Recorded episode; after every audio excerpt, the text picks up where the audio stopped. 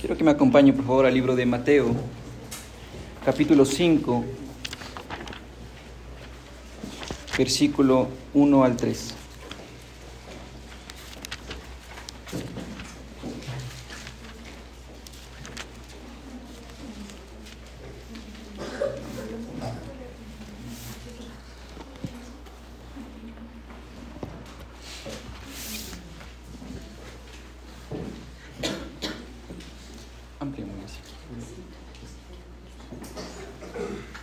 Bien, la palabra del Señor dice, viendo la multitud, subió al monte y sentándose vinieron a él sus discípulos y abriendo su boca les enseñaba diciendo, Bienaventurados los pobres en espíritu, porque de ellos es el reino de los cielos.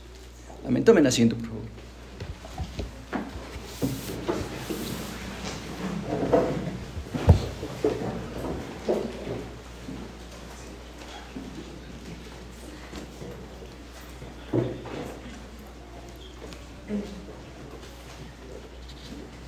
Supongamos, mis hermanos, que el día de mañana usted amanece con cierto malestar. Usted amanece algo enfermo. Y usted lo que hace es, se va al médico, eh, llega el médico, le recibe, le manda a hacer unos análisis, le manda a hacer unos exámenes. Usted se hace los análisis, usted se hace los exámenes y, y este laboratorio le envía los exámenes al médico. Al otro día el médico le llama y le dice, por favor, ya puede acercarse que ya tengo su diagnóstico. Y usted va donde el médico y el médico está sonriente, está feliz, está feliz, está contento. Le dice, venga, siga, por favor, tome asiento. Le abre la silla, le pone la silla, le dice, ya tengo su diagnóstico. Usted padece una enfermedad incurable y se va a morir en seis meses. ¿Cómo se sentiría usted? Parecería que no tiene sentido la expresión del médico con lo que me dijo. Incluso pensaría que es broma. Bueno, esa es la reacción de quienes escucharon por primera vez el Sermón del Monte. Es la misma reacción. La nación de Israel estaba por cientos de años, por cientos de años estaba siendo oprimida por las naciones vecinas. Y en ese momento, mis hermanos, estaba siendo oprimida por la nación de Roma. Estaba siendo oprimida por Roma. ¿Qué hacía Israel en ese tiempo? ¿Qué era lo que necesitaba Israel en ese tiempo? Bueno, lo que Israel hacía en ese tiempo era que recordaba las glorias pasadas. En sus conversaciones ellos siempre recordaban qué es lo que había, habían hecho de bueno y cuáles son las victorias que Dios les había dado en el tiempo pasado. Y también recordaban la promesa del Mesías. Sin embargo, este Mesías llega a la tierra e inaugura su ministerio con la predicación del Sermón del Monte. Y la primera palabra que usa es bienaventurados. Entonces todos se llenan de alegría. Llegó el tiempo de la liberación, de la felicidad plena. No más opresión, por fin. Pero de repente sucede algo inesperado. Y Jesús continúa diciendo, bienaventurados los pobres en espíritu, porque de ellos es el reino de los cielos. Bienaventurados los que lloran, porque ellos recibirán consolación. Bienaventurados los que padecen persecución por causa de la justicia, porque de ellos es el reino de los cielos. Y para colmo termina diciendo, bienaventurados sois cuando por mi causa os vituperen y os persigan. Gozados y alegrados. Eso no es lo que ellos querían oír, mis hermanos, eso no es.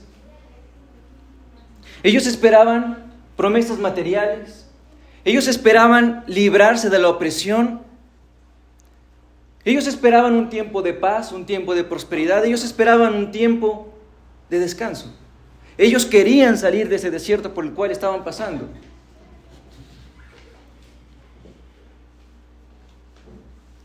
Ellos pensaban, claro, este Mesías es un rey él tenía que venir a, implantar un reino. Y él implantó un reino, pero ese reino era espiritual. Y lo mismo que ellos no entendieron en ese tiempo, nosotros tampoco entendemos el mismo el día de hoy.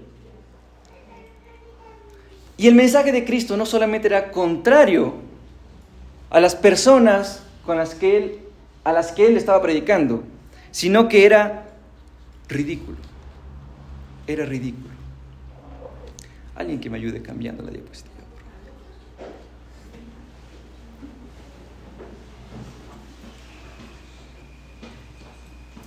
Se, se me perdió mi secretario.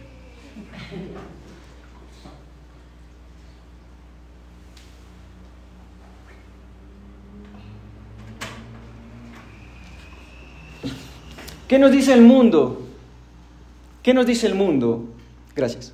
Sí, gracias. ¿Qué nos dice el mundo acerca de lo que es ser bienaventurados? ¿Qué nos dice el mundo acerca de lo que es ser feliz? Bienaventurado es deleitarse en lo material. Bienaventurado es tener riquezas, tener fama, tener poder. Bienaventurado es aquellos que pueden disfrutar los placeres terrenales cuando quieren, como quieren y donde quieren. Ellos son felices. Ellos son felices. En cambio, ¿qué nos dice Cristo? Cristo nos dice en cambio todo lo contrario. Pero el mensaje de Cristo excluye al mensaje del mundo. O el mensaje del mundo excluye al mensaje de Cristo. Entonces, alguien nos está mintiendo. Alguien está diciéndonos mentiras. ¿Quién es? ¿Es Cristo o es el mundo? ¿Quién nos está mintiendo? Si decimos que es Cristo quien nos miente, entonces, si nos equivocamos señalando cuál de los dos es el culpable, usted y yo vamos a, vamos a sufrir pérdidas irreparables. Pérdidas irreparables. Si el mundo tiene la razón, mis hermanos, no existe un estilo de vida más ridículo que el del cristiano. Si el mundo tiene razón, si el mundo llegase a tener razón, no hay un estilo de vida más tonto que el estilo de vida del cristiano. Si el mundo tiene razón, la única filosofía que podríamos rescatar de la Biblia se encuentra en 1 Corintios 15, 32. Comamos y bebamos, porque mañana moriremos. La única filosofía que podríamos mantener, que no la dijo Pablo, ¿no? La dijo Epicuro y Pablo la cita. Y por eso que la gente no entiende lo que dijo Pablo ahí, comamos y bebamos, ¿a qué se refiere? Si no hay resurrección, mis hermanos, no debemos por qué cohibirnos de las cosas del mundo. Si no hay resurrección, viva. Si no hay resurrección, no se cohiba de lo que le hace feliz, si no hay resurrección. Pero, pero, si las palabras de Cristo tienen razón y son verdaderas, si usted sigue viviendo como el mundo dicta, usted tendrá una vida de desgracia en la tierra. Y no tanto en la tierra, usted tendrá una vida desgraciada por toda la eternidad. Por toda la eternidad. ¿Y por qué?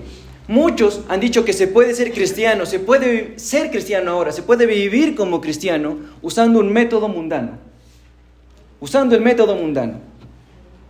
Y entonces sale, ¿no es cierto?, el Evangelio de la Prosperidad, sale eh, el Evangelio light, salen herejías tan tontas y tan absurdas que dice que como Cristo usted ya le salvó, usted puede vivir aquí como quiera porque sus pecados ya fueron perdonados en la cruz. Haga lo que quiera. Total, algún día Dios le va a salvar. Y eso es algo estúpido.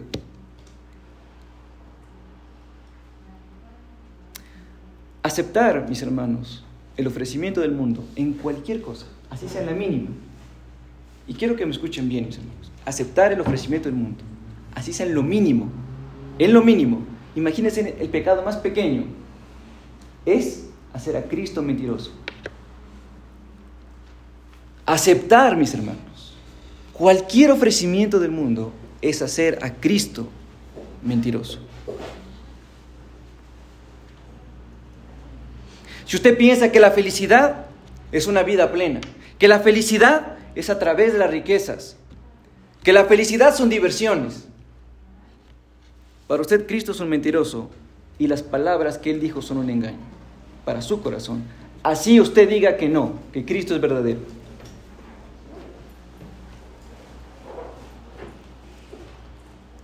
Alguien nos está mintiendo. Alguien nos está mintiendo. El cristiano y el no cristiano son distintos o son iguales. Mis hermanos, el cristiano y el no cristiano son distintos en su totalidad. Son distintos. Una cosa es que usted debe amar al prójimo como usted mismo, pero otra cosa es que él sea igual a usted. Los cristianos en sí, los verdaderos cristianos son distintos, son muy distintos. Compare su vida, su vida tiene que ser distinta a la de su vecino. Tiene que ser distinta a la de su vecino. La vida del cristiano es distinta en cuanto a cómo se visten, en cuanto a cómo se comportan, en qué es lo que desean, en cuál es su objetivo, en qué es lo que hacen, qué es lo que prefieren, o no. ¿O no?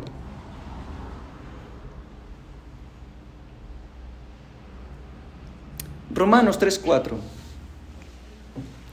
dice, sea Dios veraz y todo hombre mentiroso.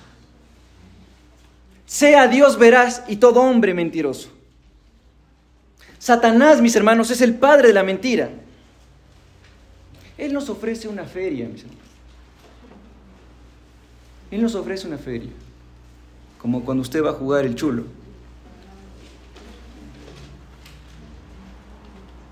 Él nos ofrece muchas cosas buenas, pero a la larga es mentira.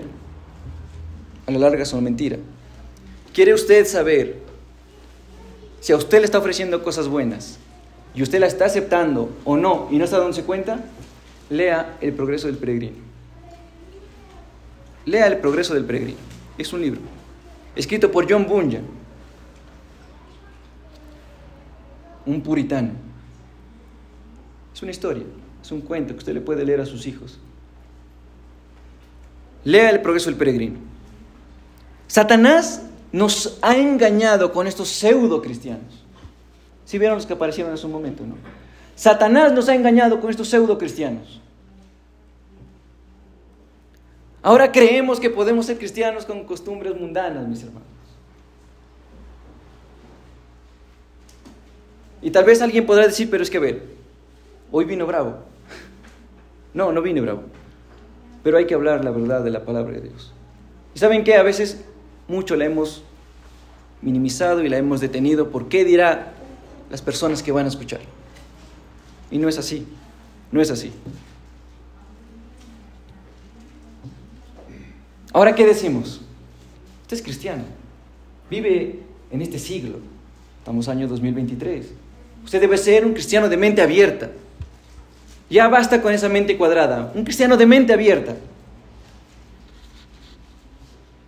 Ante, anteayer veía una noticia en la que salía un homosexual eh, en una entrevista, aceptado en uno de los mejores seminarios bautistas del mundo, en Estados Unidos. Y él decía que todos los miembros de la alabanza son gays de, esa, de ese seminario. Le piden al seminario que refute a ver si es que es verdad. Si es que ese seminario que, que enseña la sana doctrina ha aceptado a estas personas con su condición tal y como son, para que no se arrepientan de ese pecado y continúen con lo que ellos quieren ser. El decano, que es un gran escritor, y teólogo, dice que él no se ha enterado que exista algún miembro gay que ellos hayan aceptado. Y fin del comunicado. ¿Qué estamos haciendo, mis hermanos? ¿Qué estamos haciendo? Estamos siendo muy permisivos y yo digo algo que me avergüenza, mis hermanos. Una vez mi esposa, luego de un culto, me llamó la atención. Me dijo, Car, te estás equivocando. Parece que estás siendo permisivo con el pecado. ¿Por qué? Yo no soy permisivo con el pecado. Por estas palabras que dijiste. Tenía razón. Tenía razón.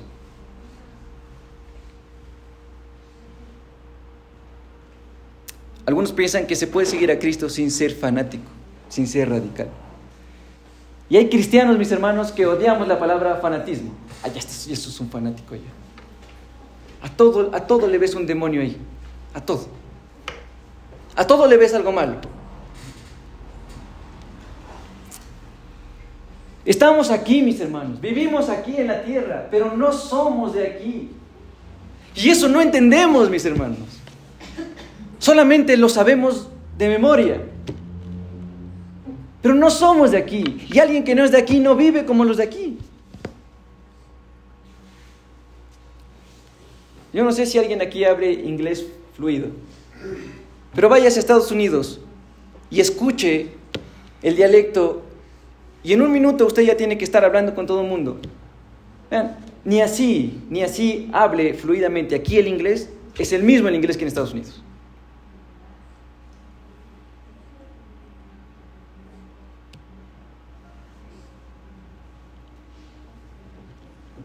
¿Cómo se supone que son los ciudadanos celestiales?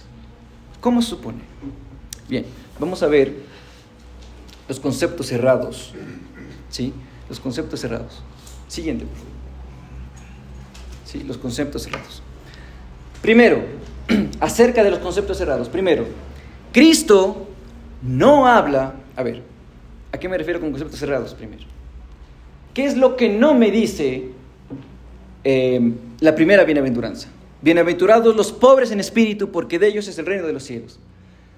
A veces para poder saber algo tenemos que descartar todo lo que no es, obviamente, ¿no es cierto? Para no tener confusión. ¿Sí? ¿Qué no es? Primero, Cristo no habla de una carencia de cosas materiales. Cristo no habla de una carencia de cosas materiales. Caso contrario, la Biblia explicaría que todos los pobres son salvos y todos los ricos son condenados. ¿No es cierto? Pero la Biblia no dice eso. Dice que incluso los pobres han sido hundidos en el pecado y los ricos han hallado misericordia.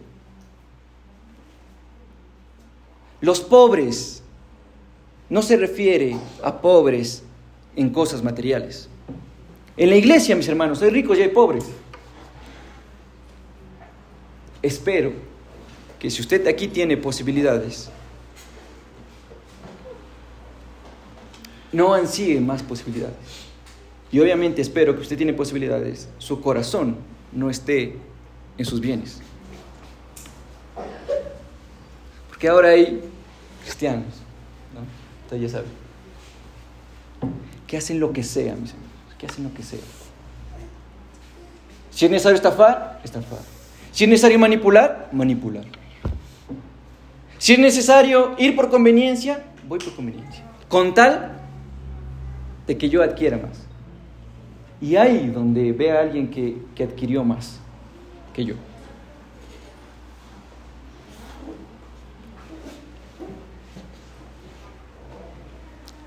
Les voy a contar algo, mis hermanos. No siempre es así, por si acaso. No siempre es así. Pero la Biblia sí lo dice. No siempre es así. A veces somos pobres materiales por el pecado.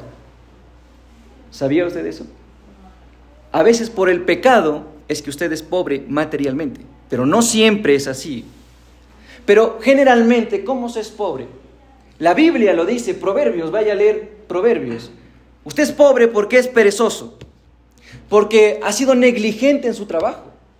Eso dice Proverbios. Proverbios también dice que es pobre por falta de cordura. Proverbios dice que en la casa del sabio abundan las cosas.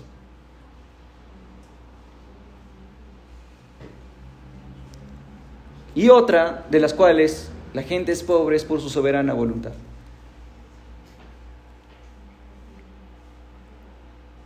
Pero la pobreza de Mateo 5 que estamos viendo, no es esa pobreza.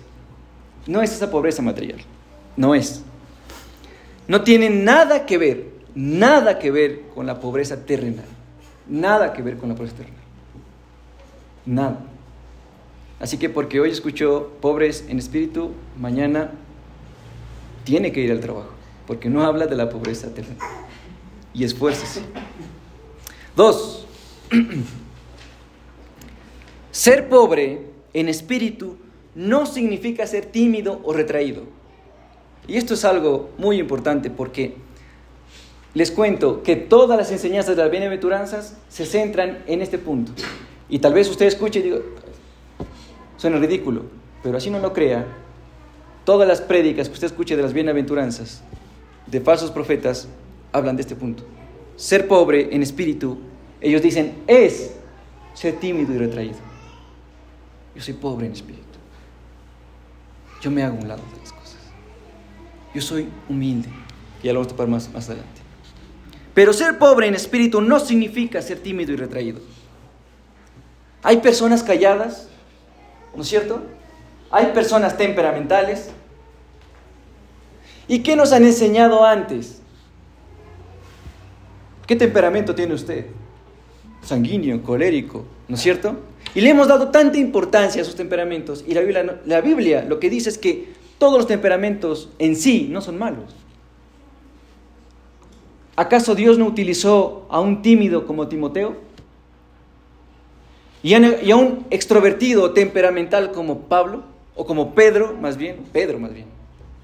Aunque después Pablo se cansó y también lo habló, ¿no? Pero Pablo le dijo, hasta aquí me tenías. No, no le dijo eso, no le dijo eso. Estás en un hilito. Ese es un chiste familiar, ¿no?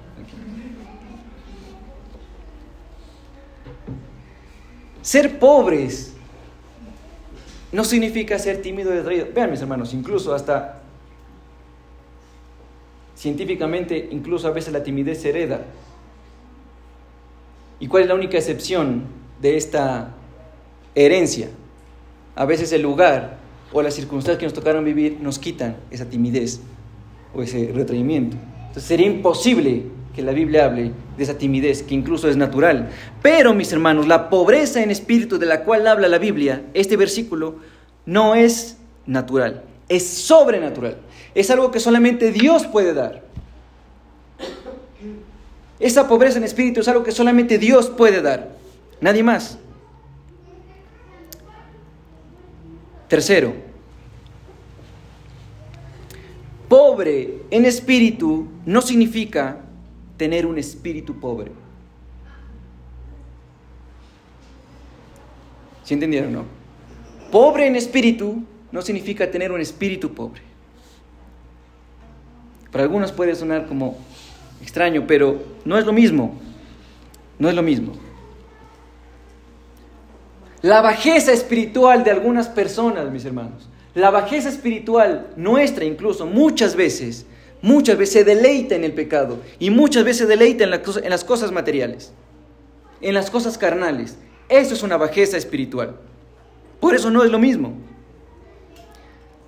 Un hombre, una mujer que tiene bajeza espiritual, se deleita en cosas de los sentidos. Ojos, lo que escucha, lo que percibe, lo que toca, y se llenó. Espiritualmente se llenó. Esa es la bajeza espiritual. La bajeza espiritual. Espero que usted no tenga un espíritu pobre, sino que sea pobre en espíritu.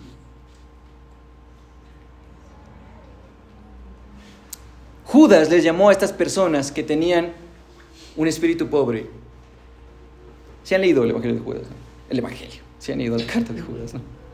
Es cortica, es bien cortica y muy nutritiva. ¿Y qué les dice Judas a estas personas? Sensuales les dice. Son sensuales. ¿Por qué? Porque no tienen al Espíritu Santo. Porque el Espíritu Santo no vive en esas personas. Porque son sensuales y no tienen la capacidad de deleitarse en la lectura bíblica. No tienen la capacidad de deleitarse en la comunión entre hermanos. No tienen la capacidad de deleitarse en la oración. Se quedan dormidos. No hay esa capacidad de deleite en las cosas espirituales. No hay. No hay. Y si usted dice que tiene ese tipo de capacidad, en la semana, ¿cuánto de la Biblia oró? ¿Cuánto de la Biblia estudió? ¿Cuánto de la Biblia leyó? ¿Y cuánto de la Biblia aplicó? En la semana que pasó. ¿Cuántas veces abrió su Biblia? ¿O sigue igual de subrayada como estaba hace dos semanas, hace tres semanas, hace un mes o hace un año? En el peor de los casos. Espero que no tengamos ese espíritu pobre. Cuatro. No se trata tampoco de la humildad de palabras. De la humildad de palabras. Hay gente, mis hermanos, que ha aprendido la humildad y se expresa con palabras que es diferente. Y cuando oran, ¿cómo dicen? Señor, ten piedad de mí que soy un gusano. ¿Usted qué ve ahí? Humildad. Humildad. Pero, ¿qué pasa si a ese lo tratan como gusano? ¿Será que es humilde? Moisés. Moisés estudió en los mejores colegios, en las mejores escuelas de Egipto. Y Dios tuvo que tratarlo por un pecado que él mismo cometió. Él asesinó a alguien y lo mandó al desierto por 40 años. Y después de esos 40 años, Dios se le aparece en la zarza. Y le dice, Moisés, ven, quítate las sandalias, porque estás pisando tierra santa. ¿Y qué le dijo Moisés? Gracias Dios por escogerme. Más bien, tú deberías agradecerme a mí, Dios. Porque has escogido a alguien que ha estudiado en las mejores escuelas de Egipto. Soy capaz, soy inteligente, soy sabio, he podido dirigir, he podido hacer esto y he podido hacer el otro. Te felicito, Señor. No. Cuando Moisés llegó acercándose donde la zarza y Dios le dijo lo que iba a hacer, Moisés dijo, ¿quién soy yo? ¿Quién soy yo?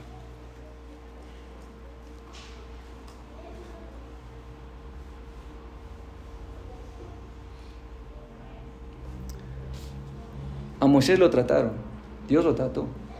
Pasó 40 años apacentando ovejas.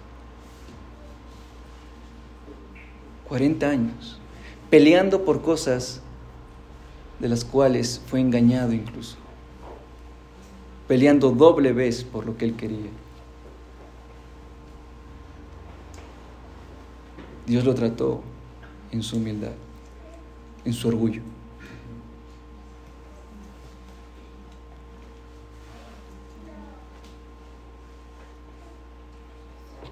Pero hay de los que dicen ser humildes con palabras y cuando los tratan como gusanos, cuando los tratan como algo que no es, ahí sí, se les salió el indio que llevaban dentro.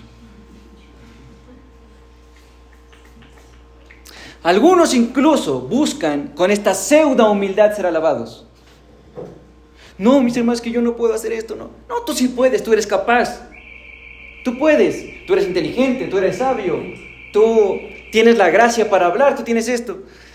Ay, ya me siento mejor, gracias por decirme todo eso.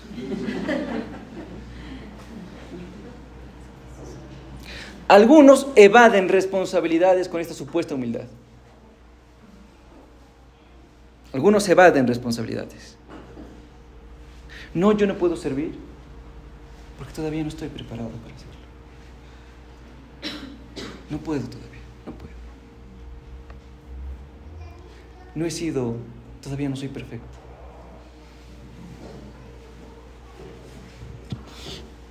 Y yo sí seré. Algunos buscan con esa pseudo humildad evadir responsabilidades. ¿Qué pasó en la parábola de los talentos? A uno le dio tanto, a otro le dio tanto, pero a otro le dio uno. ¿No es cierto? Uno. ¿Y qué le dijo Dios cuando se le apareció? Perdón, ¿qué le dijo en esta parábola? No, ¿qué le dijo el dador de los talentos a esta persona? Eh, Mateo 25, 26 nos da la respuesta y dice, respondiendo su señor, le dijo, siervo malo y negligente, ¿sabías que ciego donde no sembré y que recojo donde no esparcí? No le dijo siervo humilde, siervo malo le dijo, y negligente. No te exigí lo mismo que a los demás. Pudiste haber cogido ese talento y darlo al banco por último. Es lo menos que podías haber hecho. Y yo llegaba y recogía mi talento y los intereses. Siervo malo y negligente. No debemos encubrir nuestra pereza con una falsa humildad, mis hermanos. No, no. Hay gente que no se arriesga a servir en la iglesia porque dice que no es capaz y no está capacitado para eso.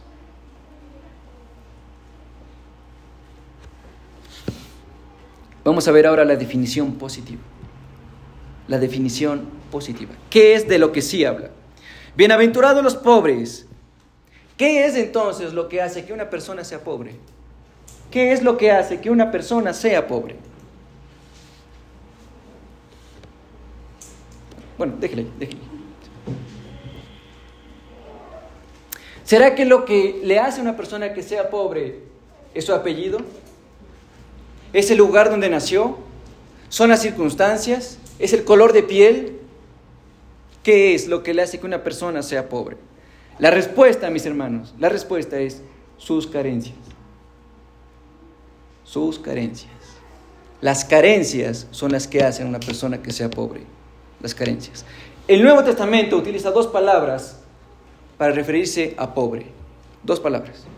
La primera nos dice que es suficiente, que es la persona que tiene lo suficiente para vivir. Nada más. ¿Sí? No tiene nada más. Solamente lo suficiente para vivir. Es decir, vive con cierta dificultad. Va saliendo raspando de las cosas. Es lo que dice el Nuevo Testamento. Y la segunda palabra que utiliza es la palabra tojos en griego. Tojos, que significa carece aún de las cosas necesarias para vivir. Había un hombre en la Biblia que esperaba que las migajas caigan de la mesa de su amo para poder comerlas. Ese hombre no tenía nada. Ese hombre no tenía nada. Carecía incluso de los medios necesarios para salir de esa situación. Esa es la pobreza de la que habla los pobres en espíritu. A veces nosotros no somos pobres, mis hermanos. No somos pobres. Podemos estar pasando una mala racha, podemos estar pasando un mal tiempo, pero sabemos que hay algún amigo que nos puede socorrer. Pero sabemos que hay alguien que nos puede ayudar. Pero sabemos que en cierto momento tendremos las capacidades necesarias para salir de este, de este hoyo en el que estamos metidos. Pero tenemos algo. Ese hombre no tenía nada, nada. No tenía familia, no tenía amigos, no tenía nada, nada. Él estaba al destino, a esperar su muerte. Y esa es la pobreza de la que habla la Biblia. Esa es la pobreza del texto. ¿Y qué es lo interesante de esto, mis hermanos? El hombre que sabe que tiene esta pobreza, primero, reconoce su condición ante los demás. Primero, reconoce su condición ante los demás. Sabe que no es nadie, sabe que no es nada, sabe que no tiene nada y sabe que no puede salir de esa condición. Ese es un pobre espiritual. Un pobre en espíritu, perdón. El que sabe que no es nada, que no es nadie, que no tiene nada, que no puede ofrecer nada y que no tiene los medios necesarios para salir de ese hoyo. Ese es el pobre del cual habla este texto. ¿Qué nos dice el mundo en cambio de la pobreza? Autoconfianza. Autoconfianza. Tú eres alguien, tú puedes llegar a tener éxito. Ayer antes de acostarme estaba pasando, viendo algo en Instagram, creo que era. Y sale este Daniel Jaffit, ¿no? Y, y me pongo a escuchar una parte de un segmento. Y es tan sutil, tan sutil, como mezcla la Biblia, como mezcla la Biblia con frases de autoconfianza. Y no se da cuenta, o no sé si se le dará cuenta, que con esa autoconfianza lo que hace es apartar a Dios, aunque lo nombra a Dios, y deja las cosas a la voluntad de Dios, lo aparta y pone a otro Dios que no es el Dios de la Biblia, y lo pone a usted al mismo nivel de Dios. Qué duro, pero, qué duro. ¿Por qué tiene tantos seguidores? ¿Por qué? ¿Por qué un pastor de sana doctrina, en cambio, no tiene tantos seguidores como tiene Daniel Javid? Porque predica la verdad. Y a nosotros la verdad no nos gusta. ¿Qué nos dice Cristo, en cambio, acerca de la, de, la autoconfianza? ¿Ya ven lo que me hacen decir? ¿Qué nos dice Cristo acerca de la felicidad? Bienaventurados aquellos que saben que no son nadie, que saben que no pueden ofrecer nada, que han podido ver su condición y que han reconocido que son pecadores y lo único que pueden hacer es ir ante el santuario del Señor y pedir misericordia. Eso es lo que nos dice la Biblia en pobres en espíritu. Son felices, son felices aquellos que saben que no son nada que no pueden ofrecer nada y que no pueden salir de esa condición y que lo único que pueden hacer es ir ante los pies del Señor y pedirle misericordia para salir de ahí. Todos, mis hermanos, la verdad es que todos los que estamos aquí tenemos esa pobreza. Pero, pero, no, y ni siquiera lo estamos aquí. Todo el mundo, todo el mundo. La persona que usted conozca, la persona que se haya cruzado algún día en su, en su vida. Todos tienen ese tipo de pobreza.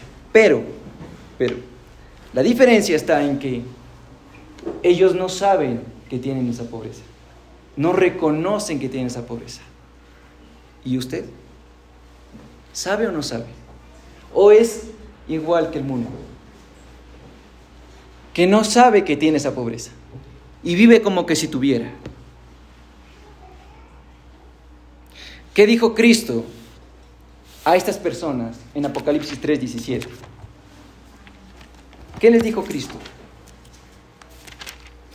Hablando de las personas que se creen humildes,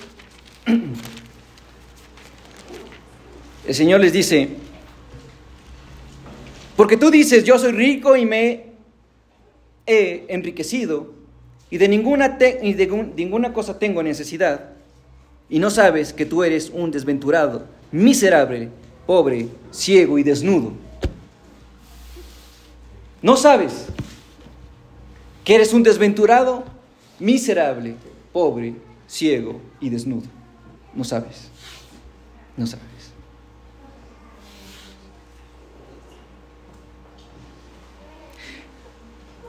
Usted está en problemas, mi hermano. Usted está en problemas. Y ese problema no son las deudas. Ese problema no es lo que usted hizo. Ese problema no son las consecuencias de un pecado, no, usted está en un problema más grande, pero no lo sabe. Ese es el problema, que no lo sabemos. No sabemos que estamos en ese problema, metidos en ese hoyo donde no podemos salir. ¿Y sabe qué es lo peor, mis hermanos? Donde esta pobreza está ausente, este reconocimiento de pobreza está ausente, Cristo está ausente también. Cristo no está en un corazón que piensa que tiene algo que ofrecer.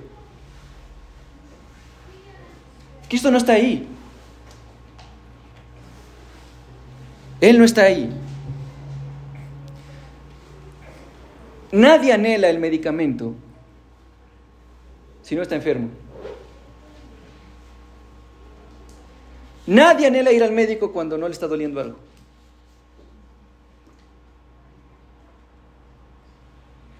Para algunos Cristo ha sido una figura decorativa, mis hermanos. Para algunos es una figura decorativa. Incluso para los gnósticos. Todos quieren tener a Cristo de su lado. Aquellos que han leído otras religiones, han leído otras culturas, saben que Cristo es una figura decorativa para otras personas, gnósticos, hasta los budas, hasta los budistas. ¿Sabía usted? ¿Qué, qué dicen de Cristo los budistas? ¿Quién sabe? Jesús fue un líder. Fue un líder espiritual. Fue un buen modelo para seguir. Y ya. Todos quieren tener a Cristo de su lado. Todos quieren tener a Cristo de su lado. Los católicos quieren tener a Cristo de su lado. Pero la verdad es que Pablo dijo que Cristo es todo en todo. Él no es una figura decorativa, Él es todo, mis hermanos. Él es todo.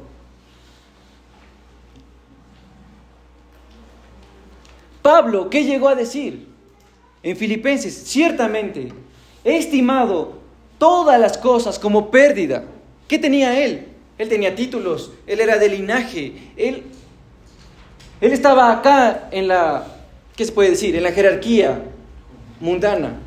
Él estaba arriba, él estaba en la cúspide. ¿Y qué dice? He considerado todo esto como basura por causa de aquel. Y sigo considerando todavía esto como pérdida. ¿Y cuál es la palabra que utiliza? Yo les he dicho. Estiércol. Considero todo esto como estiércol. ¿Y qué es el estiércol, mis hermanos?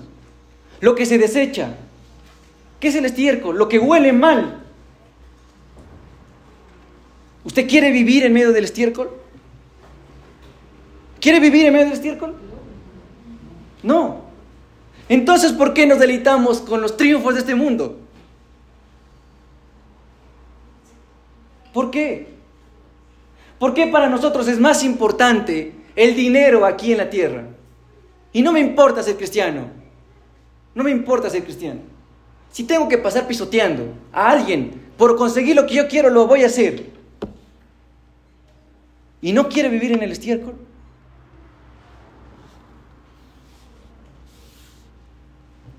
Cuando usted está predicando a alguien, cuando usted está compartiendo la palabra a alguien y le dice, esa persona dice, sí, yo quiero ser salvo, pero cuando usted escucha ese pero, no insista.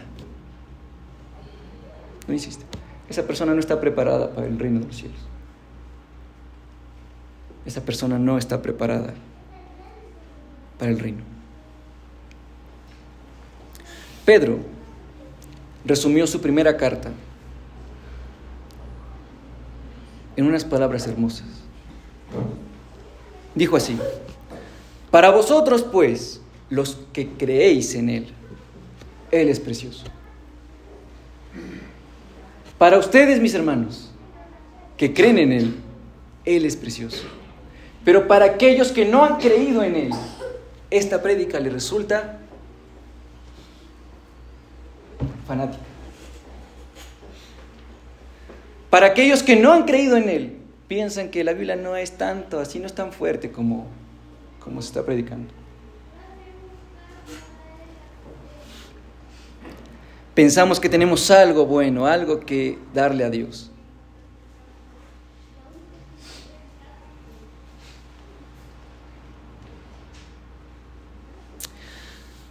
Vimos una película con, mi esposa. Ah, ¿Cómo se llamaba? Emancipación. Emancipación. Vimos una película. Eh, de Will Smith. Y, y esta película es una es una historia real. En el tiempo cuando ah, los negritos eran esclavos. Pero nos conmovió tanto porque enseña ciertas cosas increíbles, Este, este negrito es reclutado para la guerra, dejan a su familia, eh, a sus hijos, a expensas de, de los blancos que gobernaban. Eh, y él se, se, reunía a orar, les escogía y se arrodillaban, ¿no? Estaban orando y pedían a Dios y daban gracias a Dios. Y cuando se lo estaban llevando, lo estaban jalando y él se resistía, estén unidos, permanezcan unidos, les decía. Oren. Y él se fue, lo latigaron. La, la fotografía de él recorrió todo el mundo.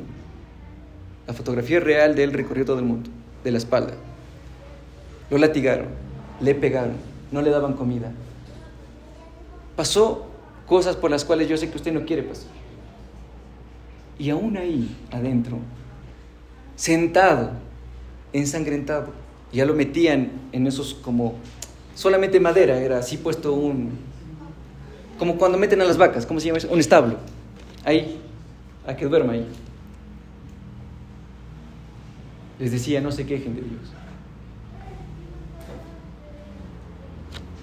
¿Cómo? No se quejen de Dios. ¿Cómo? Yo no quisiera pasar por eso. No quisiera que Dios me pruebe en eso, la verdad. Pero esa persona dijo eso. No se quejen de Dios. Y oraba, y oraba, y nunca dejó de orar. Incluso hay una parte que me, que me gustó, porque había uno que cogía, abría la Biblia, ¿no? En medio de ese campamento donde estaban trabajando, y leía la Biblia y les decía, obedezcan a sus amos. La Biblia lo dice. Y él, hay una parte muy pequeña en la que dice, este utiliza la Biblia para hacernos trabajar. Él sabía que la Biblia no decía eso.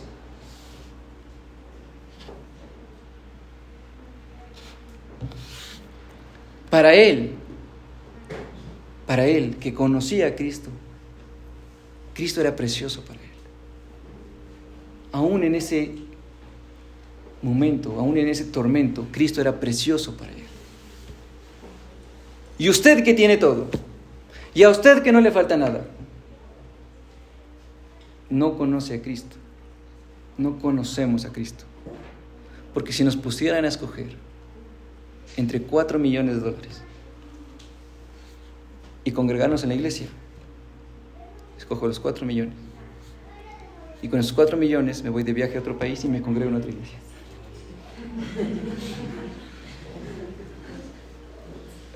Hay una salida para todo.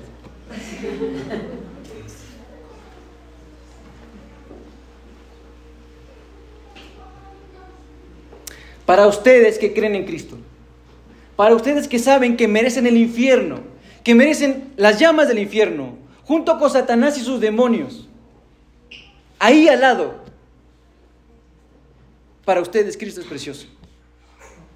Porque saben que nadie los puede librar de las garras del infierno.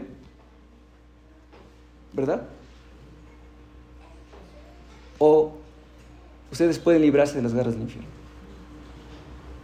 Solo Cristo, solo Cristo puede traernos salvación. Y para usted, que conoce a Cristo, Él es precioso. Porque puede ser que usted salga hoy de aquí y nos atropelle. ¿Qué pasó con todo lo que considerábamos precioso? ¿Qué pasó?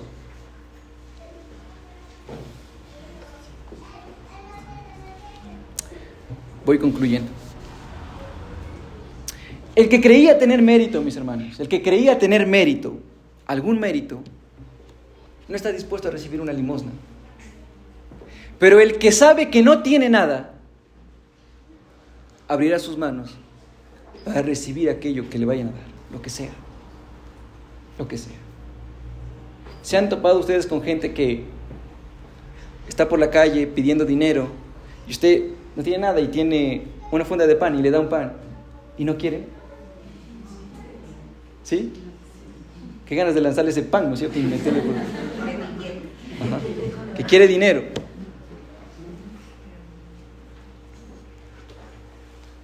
A veces somos así nosotros con Cristo. Por eso Cristo decía que los publicanos y las rameras van delante en el reino de los cielos. Cristo les decía a ellos, ustedes están ciegos, pero ellos saben que están ciegos, ustedes no. Solamente los pobres en espíritu entrarán al reino de los cielos.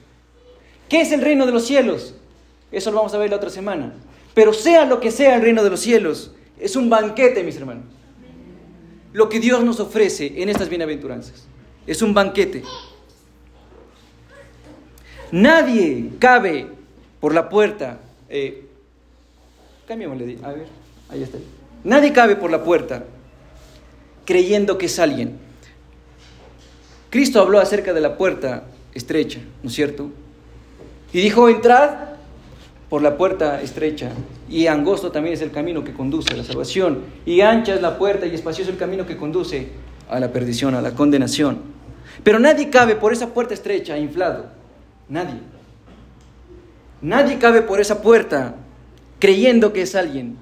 Nadie logra entrar por esa puerta sabiendo que tiene algo que ofrecer.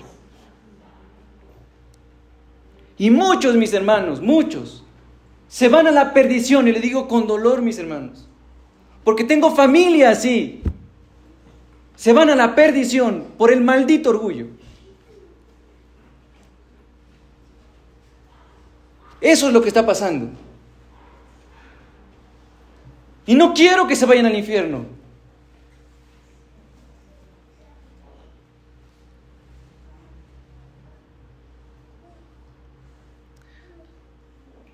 Si usted hoy, mis hermanos, hoy, ha visto su corrupción a través de la enseñanza bíblica, no se quede ahí.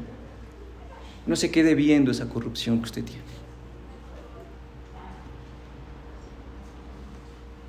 Cristo habita en la plenitud de la deidad.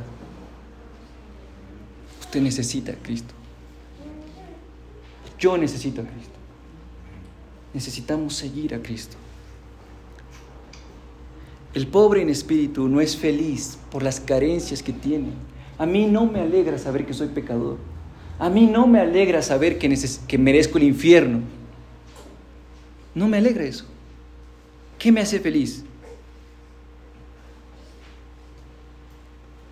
Me hace feliz que porque soy corrupto, Cristo me ha amado y Cristo ha habitado en la plenitud de su deidad y me ha salvado. Eso es Cristo. Es Cristo para usted la plenitud de la deidad. ¿Usted es feliz porque necesita a Cristo? ¿Es feliz porque necesita a Cristo? Yo necesito a Cristo. Mi familia necesita a Cristo. No necesita las cosas de este mundo. No necesita. El mismo Señor Jesús dijo, ¿no valéis ustedes más que las aves? Que aún ni ciegan ni siembran y Dios las mantiene. Busquen primero el reino de Dios y su justicia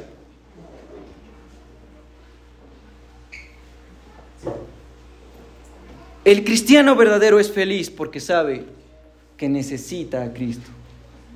Y si Dios le habló hoy a usted, si Dios le habló en algún momento a usted hoy, no se quede ahí. Vaya, arrepiéntase de sus pecados y busque a Cristo sinceramente. Póngase de pie.